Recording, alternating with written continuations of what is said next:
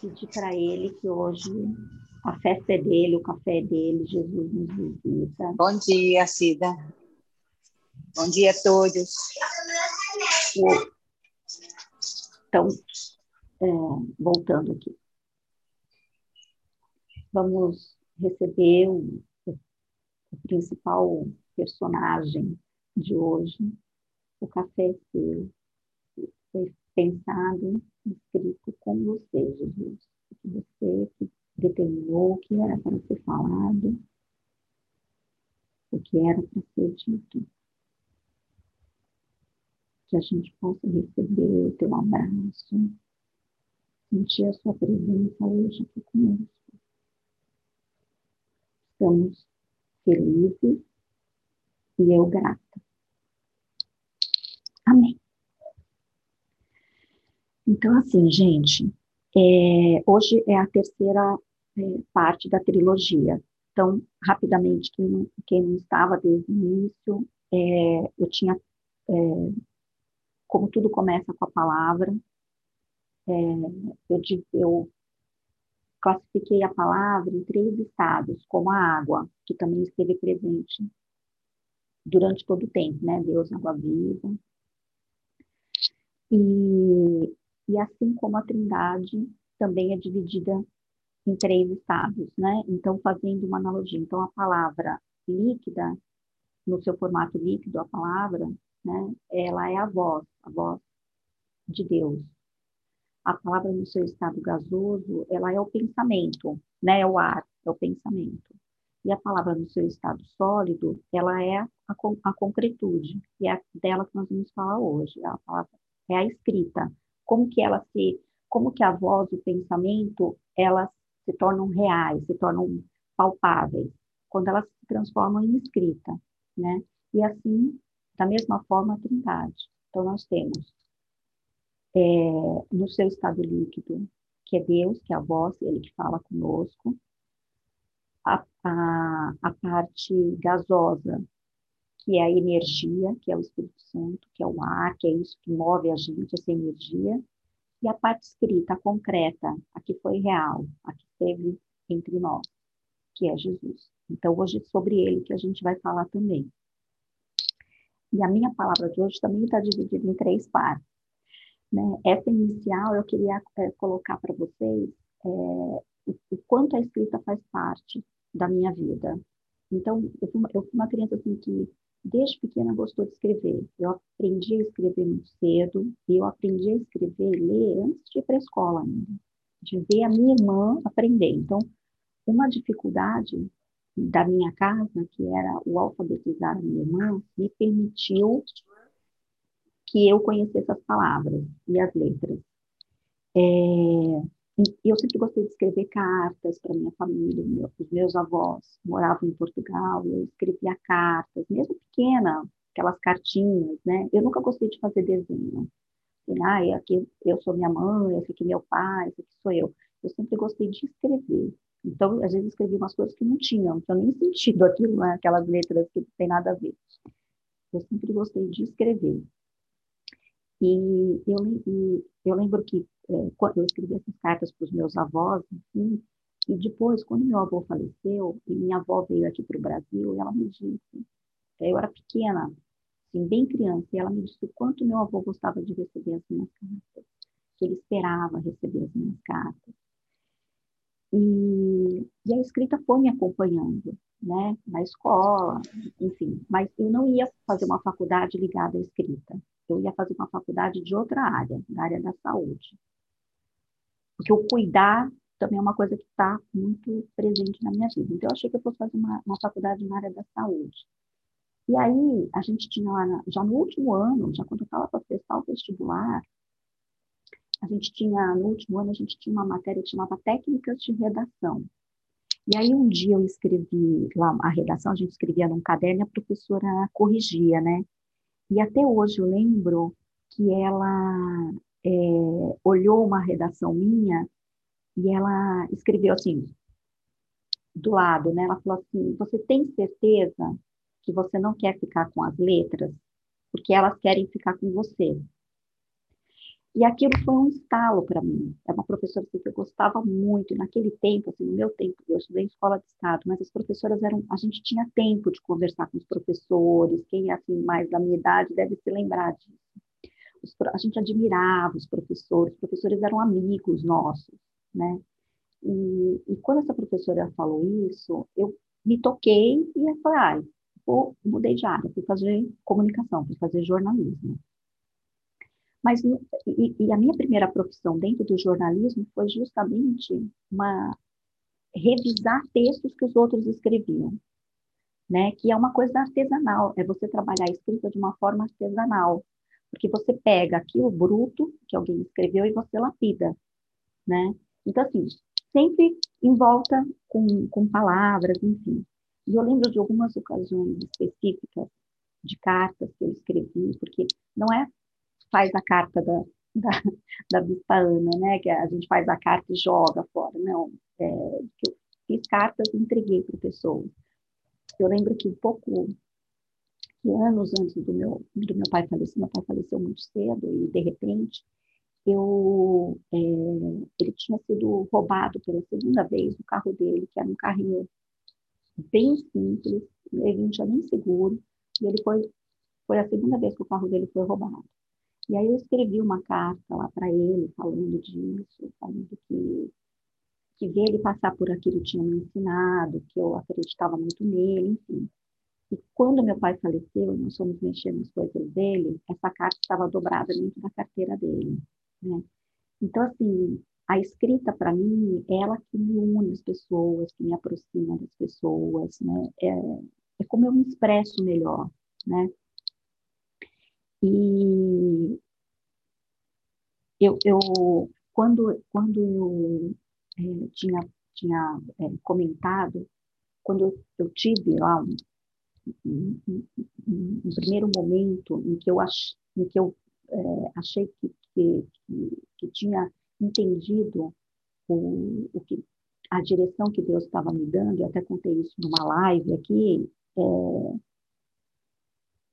em que Deus me falava, ah, é, eu falei, ah, eu estou muito sem direção, sem, sentindo assim meio que estou vivendo por viver, isso foi o ano passado. E, e, ele, me, e ele me revelou, eu até contei para a Ju, ah, é, você tem que fazer aquilo que você faz de melhor, o que, que é, que é natural para você, o que, que você faz a tua vida inteira que você não tem feito. Você é o sal, né? Você socorre, acolhe e ladeia. E eu entendi que isso era para eu mudar de profissão, que era para eu fazer isso de uma outra forma. Veja, ele me falou que você faz naturalmente, mas eu achei que era o sal, que era o socorrer, o acolher, o ladear. Aí eu achei que isso era um sinal para eu mudar de profissão. E eu me lembro até que eu assisti uma live da Fabi nessa época, foi acho que quando eu comecei no P31, não me lembro, mas eu lembro que ela falou, gente, me assusta quando as pessoas acham que receberam uma coisa saem como loucas fazendo, mudando de carreira, abandonando carreira. A transição de carreira, ela tem que ser uma coisa é, pensada, nem sempre é o momento de você empreender, né? Enfim. E eu fiquei com aquilo, eu falei, nossa, mas eu vou largar tudo que eu construí de uma hora para outra, será que é isso? E não era. O que ele queria me dizer é, faça o que você, use o que você faz naturalmente, que é o dom que eu te dei, para ser sal que você é. Então, não é mudar e ser uma terapeuta, não. É através da minha escrita, socorrer, acolher e ladear. Que, de certa forma, é o que os resumos fazem hoje, né? Mas, enfim, então, às vezes, até no que a gente recebe de informação, e aqui vale um, um parênteses, né? Aquilo que a gente recebe, que a gente fala, ai, né, Deus me deu uma direção, a gente tem que trabalhar aquilo, né? Nem sempre é aquilo que você está fazendo, né, como uma louca, você tem que absorver aquilo. E isso foi uma chave aqui que a Fabi me virou. E aí, depois eu entendi, no segundo momento eu entendi, sim, eu já tenho esse dom. Então, o que ele queria era que eu lapidasse, eu melhorasse, aperfeiçoasse esse dom para poder servi-lo de outra forma, né? E é nesse processo que eu estou agora, inclu inclusive tem a ver também com o projeto que eu estou com a Tati, que é o Conta Mais, que é da questão do livro. Inclusive, vale aqui uma, um outro depoimento, um outro testemunho sobre escrita. Eu conheço a Tati há muitos anos, né? A gente trabalhou juntas. E depois eu saí do lugar que a gente estava, fui viver outras coisas, a Tati outras. Não é que a gente rompeu nem nada, mas a gente ficou mais distante, né? E o que, que nos uniu novamente há, sei lá, acho que uns oito anos atrás, nove? Um e-mail, uma carta que eu mandei para a Tati num dia do nada. Eu até falei para ela, Tati, desculpa eu te escrever assim do nada, depois de tantos anos que você vai achar que eu tô louca, mas é porque eu orei à noite e também estava querendo uma direção e veio o seu nome. E aí eu escrevi para Tati. E o projeto que a gente tem hoje é um projeto que tem raiz na escrita. Então, assim, a escrita realmente ela me envolve, me embrulha, me dá um aço, né, para presente. Então é isso, essa é a primeira parte que eu queria contar, por que, que a escrita é importante. Ah, e até ontem a Ana Paula Rosa estava contando da Bíblia, da Bíblia com imagem, né? E para mim, o processo é até diferente, né? Muita gente, a imagem faz com que a pessoa fixe mais. Eu sou o contrário, quando eu vejo uma imagem, eu preciso traduzir aquela imagem numa legenda, numa frase. Aí aquilo é fixado em mim. Então eu vou numa exposição, eu vejo um quadro, tem lá, sei lá, uma tela com uma casinha, uma árvore, eu tenho que pensar que naquela casa, quem morou, como é que foi, quem viveu naquela casa, para dar e aquela tela fazer sentido para mim. Qualquer tela. E eu demorei muito até para entender isso, porque eu nunca gostei de exposição.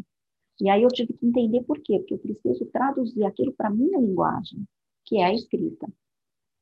Então, música instrumental, música que eu não entendo, essas músicas em inglês com um monte de letra aí que eu nem sei do que estão falando, eu tenho que fazer, aquilo tem que ter um, uma, uma sonoridade, né? tem que ter um sentido aquela frase. Né? Nem que seja eu que invente, mas eu tenho que ter isso. Então, essa, então assim, a escrita é realmente, né? A minha filha fala que a música é como o ar que ela respira. E eu falo que a escrita, para mim, é como esse ar sai de mim, né?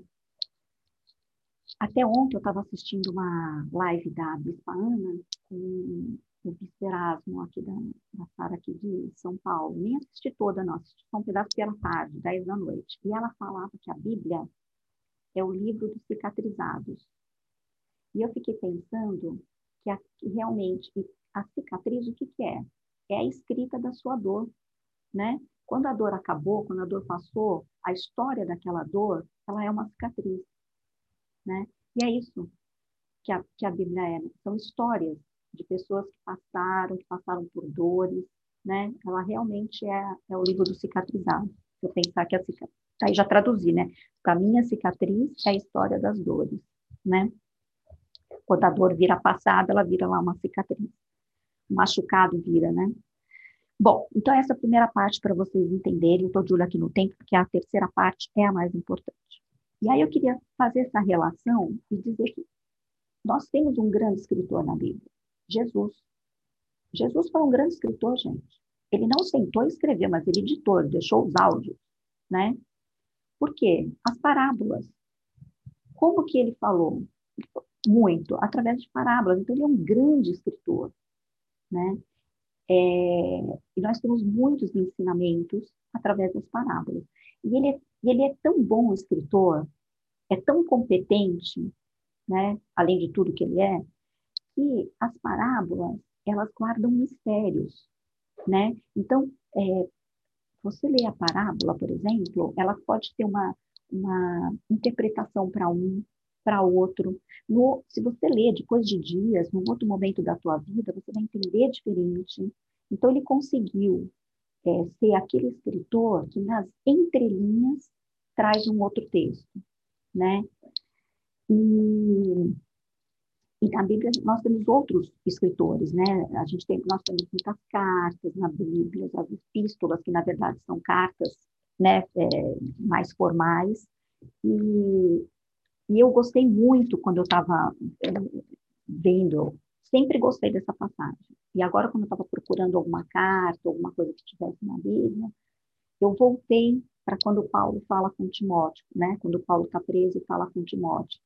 Porque a carta que ele escreve para Timóteo é um exemplo clássico do que pode ser uma carta, do que pode ser uma escrita. Porque a escrita, ela pode ser para uma coisa profunda, ela pode ser para uma lista de mercado, ela pode ser para te dar um endereço que você leva no papel, hoje em dia você leva no celular, você anota. Ela pode ser para dar uma recomendação, para dar uma reprimenda, né? Eu, é, quando minhas filhas eram pequenas, eu tinha que viajar, eu deixava bilhetinhos de papel para o meu marido colocar embaixo do travesseiro, é, colocar no armário delas, para que todo dia elas tivessem uma, uma lembrança minha. E o meu marido, é, há muitos anos atrás, ele quis fazer um, um desafio para ele mesmo. Então, ele foi da ponta da Castelo, a Rosângela sabe, mas eu vou dizer para vocês, ele andou 300 quilômetros na estrada, ele foi até uma cidade lá do interior, sozinho, mochila nas costas, ele dormiu no posto de gasolina, ele fez esse desafio, sozinho. E a minha filha pegou um bloco e escreveu uma mensagem para ele ler cada dia no bloquinho. Então, era assim, pai, nossa, como, como você é forte, tinha, sei lá, pai, você, ela era pequena, você vai conseguir, pai, eu confio em você. Então, aquele aquele bloquinho foi a companhia dele. Então, assim, foi uma coisa, uma coisa que ela viveu comigo de escrita, que ela acabou pegando também, porque ela também gosta muito de escrever, mas nem estava no texto, que eu lembrei depois. Voltando lá para Timóteo, para cartas, então bilhetes, cartas, o que você escreve, pode ser isso, pode ser um lembrete que você deixou, pode ser um lembrete para você mesmo no espelho do banheiro, que a gente já ouviu aqui, mas, então, nessa carta do, do, de, do, de, de Paulo para Timóteo, que está lá em 1 e 2 Timóteo, eu não vou ler, eu só, só selecionei algumas frases, vou até ler menos.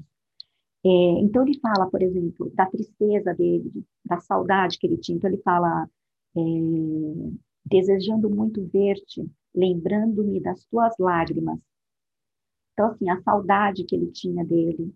Ao mesmo tempo, ele passa ensinamentos, né?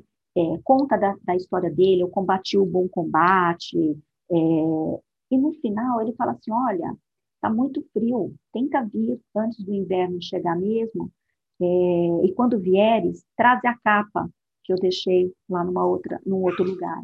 Então, assim, a escrita, ela absorve tudo, né? Desde um ensinamento até um, um pedido de, ah, quando você for lá no mercado, ó, tá aqui ó, a listinha do mercado. Aqui em casa a gente faz lista de mercado à mão, né? Fica lá na cozinha, cada um vai escrevendo o que acha que precisa. Então, enfim. Então, na Bíblia a gente também tem. Tem as cartas e tem o um grande escritor que foi Jesus. E aí eu queria finalizar essa, essa parte, essa, essa segunda parte, falando, falando isso para vocês, para vocês se permitirem escrever né? Escrevam cartas, escrevam bilhetes. Gente, é uma delícia você escrever um bilhetinho para você deixar dentro de um livro e um dia lá na frente, quando você for pegar aquele livro, você achar aquele bilhete. Que às vezes nem é para você, é para quem pegar aquele livro, né?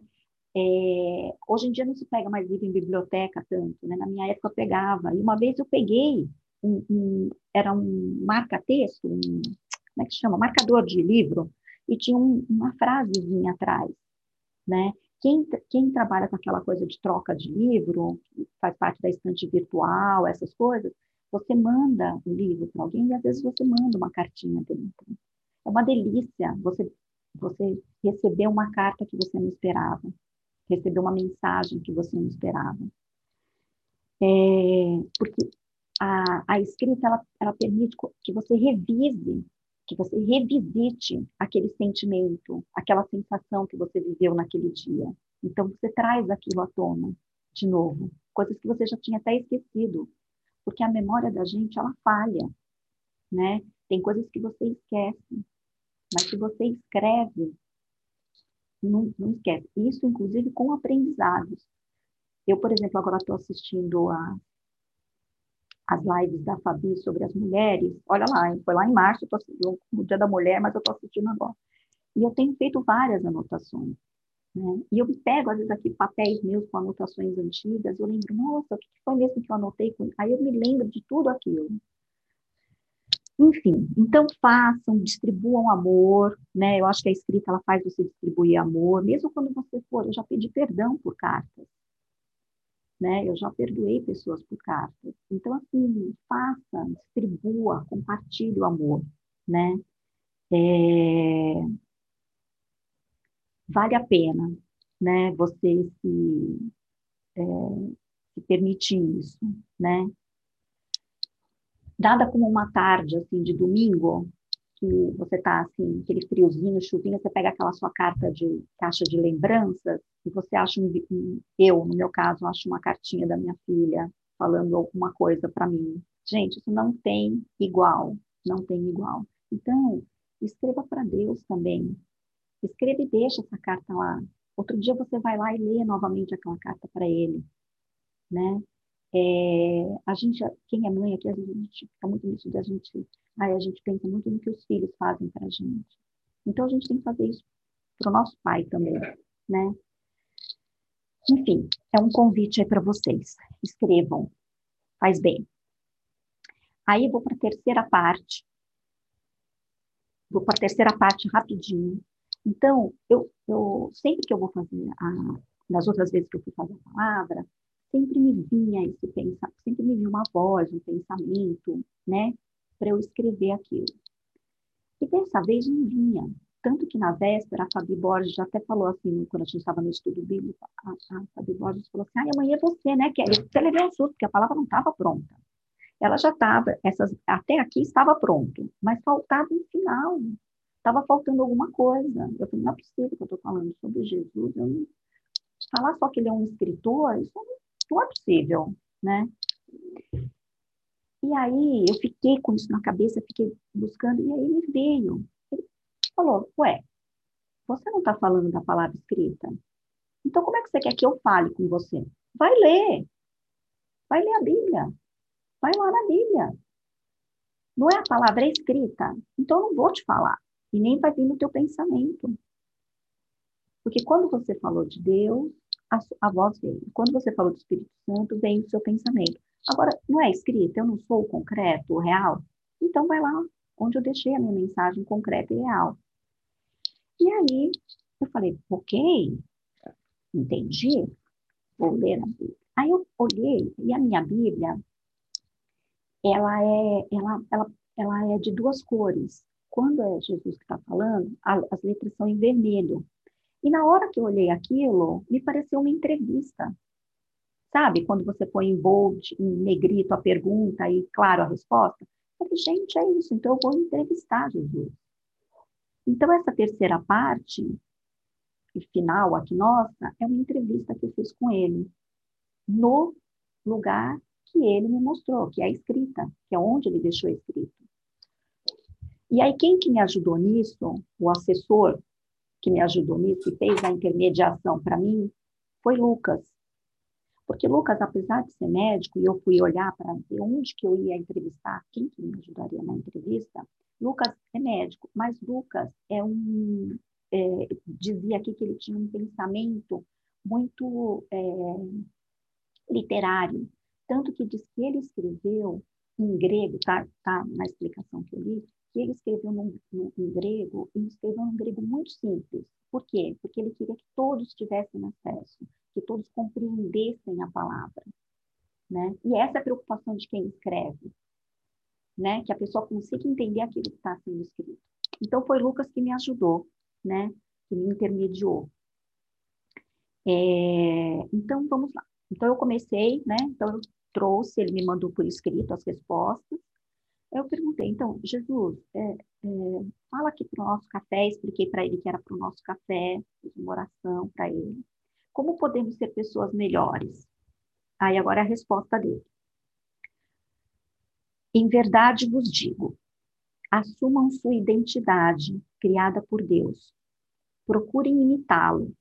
Vejam como ele se relaciona conosco, como ele é generoso e bondoso, mesmo quando fazemos o mal por isso, não bombardeie de críticas quem erra.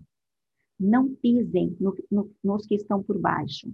A situação pode se inverter. Entreguem a vida e a receberão de volta. E não só isso. O retorno será, será cheio de recompensas e bênçãos. Generosidade gera generosidade. Falei. E Deus ouve as nossas orações, Jesus, porque às vezes a gente tem a impressão que a gente não é ouvida. A gente até já falou disso no café. Aí ele falou: quando vocês orarem, meninas, o meninas é minha, tá? Quando vocês orarem, digam: Pai, revela-nos quem tu és. Dá um jeito nesse mundo. Conserva-nos vivos com três boas refeições. Preserva-nos, perdoados por ti e perdoando os outros. Guarda-nos de nós mesmos e do diabo. Não barganhe com Deus quando vocês orarem. Sejam objetivos. Peçam aquilo de que estão precisando. Não estamos num jogo de gato e rato, nem de esconde-esconde. Se seu filho pedir pão, você o enganaria com serragem? Não acha então que o Pai que criou vocês com todo amor não dará o Espírito Santo quando pedirem? Jesus, e sobre a fé? O que, você poderia dizer para a gente lá no café? Ninguém acende uma lâmpada para escondê-la numa gaveta. Ela é afixada num lugar alto, para que todos na sala possam vê-la. Os olhos de vocês são a lâmpada que ilumina todo o corpo. Se viverem na fé, seu corpo se, se encherá dessa luz. Mas se viverem com olhos cheios de cobiça e desconfiança, seu corpo será um celeiro cheio de grãos mofados. Mantenham os olhos abertos, a lâmpada acesa, para não caírem na escuridão. Mantenham a vida sempre iluminada. Só mais duas perguntas. Confesso que às vezes fica difícil manter a fé com tantas notícias, eu perguntando para ele, com tantas notícias ruins e dias difíceis que estamos enfrentando, eh, a gente não sabe direito como fazer. Fiquem atentas.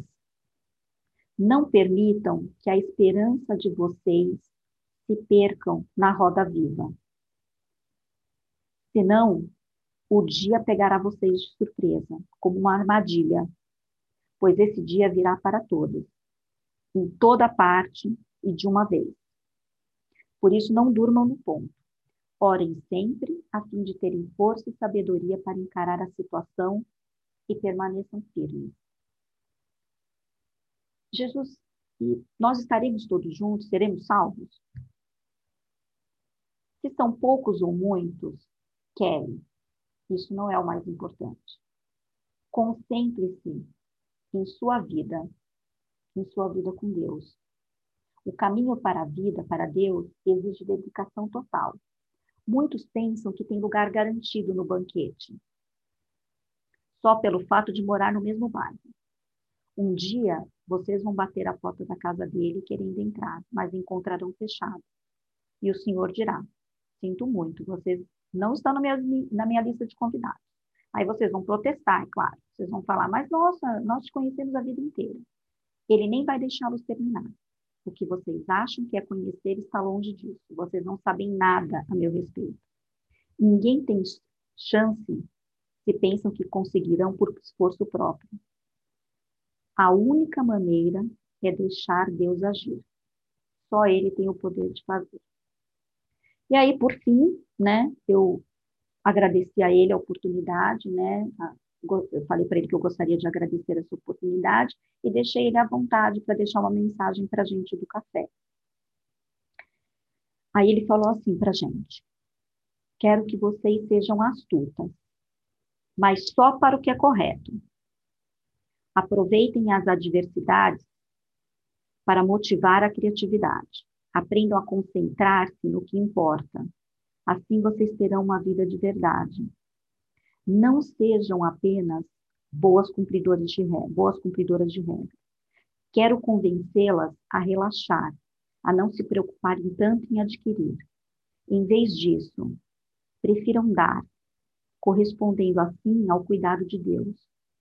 Quem não conhece Deus e não sabe como ele trabalha é que se prende a essas coisas. Mas vocês conhecem Deus, sabem como ele trabalha. Orientem sua vida de acordo com a realidade, a iniciativa e a provisão de Deus. Não se preocupe com as perdas. Sinta. Descobrirão que todas as suas necessidades serão satisfeitas. Vocês são minhas amigas queridas. O Pai quer dar seu reino a vocês. Ide, irmãs do café, e vivam a minha paz. É isso. Não, gente, pelo amor de Deus. Ô, Glória. Ai, o que é isso, gente? Li,